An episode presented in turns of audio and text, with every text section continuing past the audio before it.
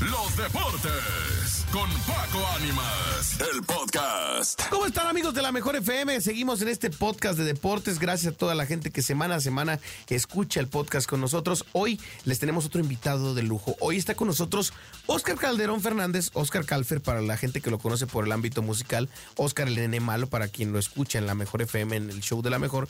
Pero hoy viene a platicarnos de otra etapa de su vida.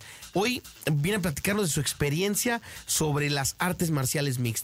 El fin de semana eh, tuvimos la oportunidad de estar en la edición número 19 de un torneo que cada vez toma más revuelo a nivel nacional. Y es que estoy hablando nada más y nada menos que de la eh, edición número 19 de Budo Ascent Championship. Esta, este formato de batallas de distintas disciplinas de Budo Striking, de MMA, eh, en las que pues tuvimos la oportunidad en el Juan de la Barrera de disfrutar de un evento ante 5 mil personas, eh, pues de verdad increíble. Y platícanos un poquito, Oscar, principalmente de el Budo Striking, no tuvimos la oportunidad de verlo. Tuvimos que por ahí se enfrentó Anderson, este sueco impresionante, y contra Quiroz. El Budo Striking, para que la gente lo sepa, es batalla de golpes directos de sin pie, derribos. Totalmente de pie. El Budo Striking, fíjate, esta liga que es el Budo Cento Championship, en este momento, eh, el fin de semana pasado, disfrutamos del decimonoveno evento. Es una liga muy espectacular porque tiene tres modalidades, que es el Budo Striking, que es sobre todo artes marciales, pero referente al Muay Thai, que es el arte de los ocho miembros, en donde, como lo comentas perfecto, mi querido Paquito Ánimas, no se permiten derribos. Se permiten eh, algunas barridas, que es llevar a tu adversario al piso, pero ahí es donde, acaba la actividad. Después el referee los pone de pie. Entonces esta liga une las tres. Obviamente el Budo Striking, el Budo Submission, en donde vemos algunas peleas de lucha grecorromana, también Jiu-Jitsu brasileño, lucha olímpica, entre otros, solamente sumisiones y rendimientos. Y después ya pasan al formato híbrido que es el Budo MMA, en donde se combina lo mejor del arte marcial de striking, que puede ser karate, muay thai, boxeo, y también lo mejor del arte marcial de sumisiones, que puede ser también el jiu-jitsu brasileño, judo o incluso también la lucha grecorromana. En este caso nosotros vimos las peleas del MMA en donde disfrutamos de grandes knockouts, también de grandes sumisiones. Y te voy a hablar de las últimas tres peleas. La pelea tercera que logramos ver fue una espectacular finalización mediante sumisión de Omar el Espartaco Botello, que venció a Luis Cerón por la vía de la sumisión, en específicamente Mataleón, que es una llave efectiva, una llave de inmovilización a través del cuello, en donde, pues obviamente, si no logras rendirte a tiempo, quedas totalmente dormido por el bloqueo de la circulación de la sangre al cerebro y también las vías respiratorias. Este round fue en el round 1, esta victoria, en el minuto 4, en el 34. Minuto 4, segundo 34 fue. Después nos pasamos a la siguiente pelea que fue la coestelar, que se la llevó Marco La Roca Elpidio, venciendo por nocaut técnico a Miguel Menchaca en el round 2, en el minuto 4 con 51. Y obviamente fue una pelea fulminante la de Elpidio junto con Menchaca. Antes de que, de que continúes con, con el tema de las batallas, también eh, tuvimos la oportunidad ver a un guatemalteco impresionante, el tremendo Pérez, eh, que, que venció a Jonah Kiagua. Que, que Jonah Kiagua es un hombre que está muy preparado, que lo ha hecho muy bien que el combate fue uno de los más cerrados. Me impresionó mucho de este evento que, a pesar de que es un evento fuerte en el tema de los golpes, en el tema de las, las agresiones, porque pues a fin de cuentas eh, terminan por ser llaves y, y, golpes fuertes, duros, con la rodilla, eh, con, con, con, las piernas, eh, con los antebrazos, eh, ¿cómo se le puede decir? Estrangulamientos con técnica, no nada más, por decir. Claro.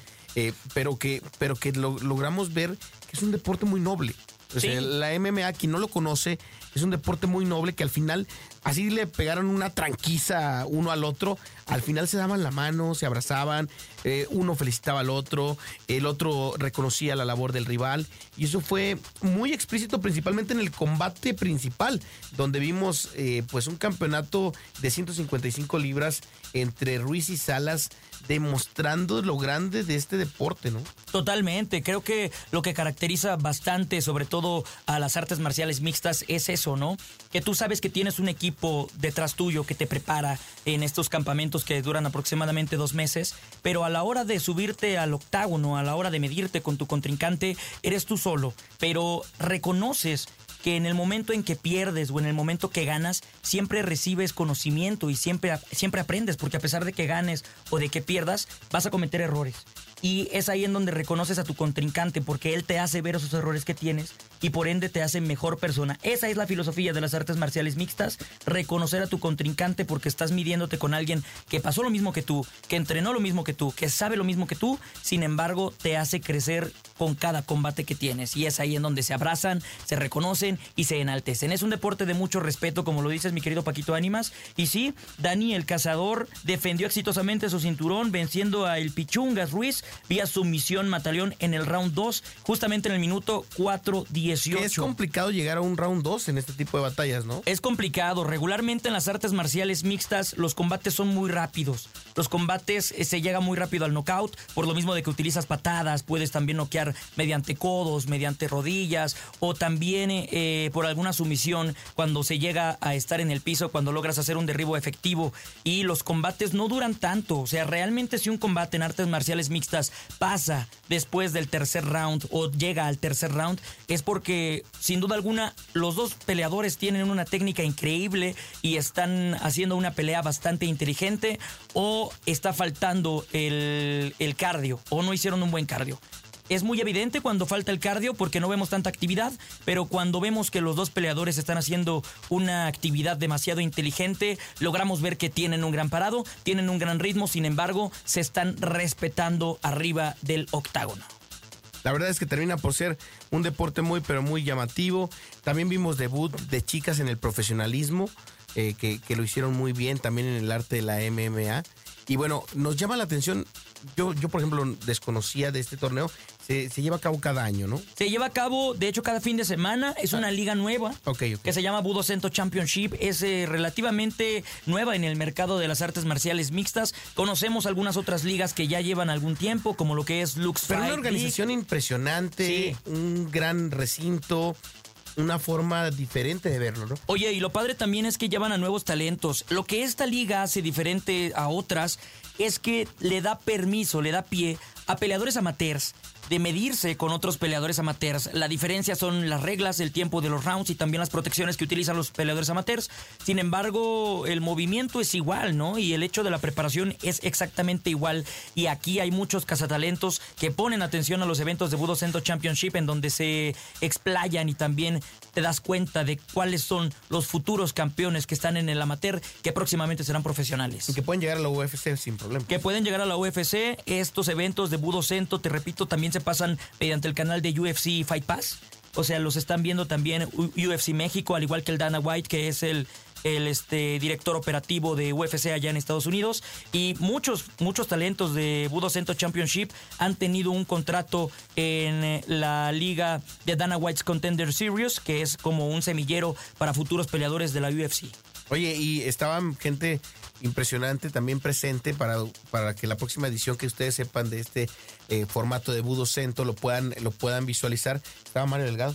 Mario Delgado, Mario Delgado, el creador de MD Self Defense, es uno de los máximos exponentes del jiu-jitsu mexicano. Me atrevería a decir que es quien trajo el jiu-jitsu aquí a México, o si no es quien lo trajo, es quien más lo ha hecho conocido a nivel nacional.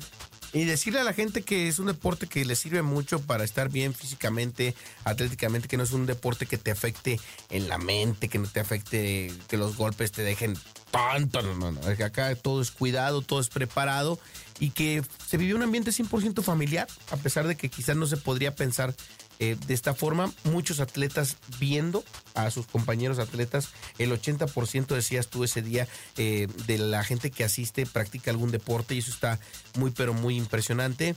Y pues decirles que estén atentos hacia ahí, les mandamos un fuerte abrazo a los amigos de, de Budo para que arroba Budo Cento, ahí lo pueden encontrar en las redes sociales, para que sepan cuándo es el próximo evento y porque el cazador al final cuando ganaba decía que es un deporte que necesita mucho apoyo Claro. muchos, muchos sponsors, muchos patrocinadores, eh, mucha gente que, que apoye porque no se gana tanto hasta que ya llegas a niveles como UFC, ¿no? Claro, y, y, por ejemplo, ni siquiera un peleador profesional de, de la UFC, un campeón, puede ganar o se puede comparar su sueldo a el de un boxeador. La verdad es que los sueldos en el box son muchos más altos, por lo mismo de que no son tantas peleas en las artes marciales mixtas, como los rounds son eh, técnicamente acaban rápido las peleas, pues obviamente se, se aumenta la bolsa de la nómina para pagarle a los peleadores y el box es un poquito más despacio, el box es un poquito más estratégico y el knockout no se da tan rápido como lo que podría ser en las artes marciales mixtas, que el 70% de las peleas, me, me atrevería a decir yo, termina por un knockout o por sumisión, pero siempre existe una finalización.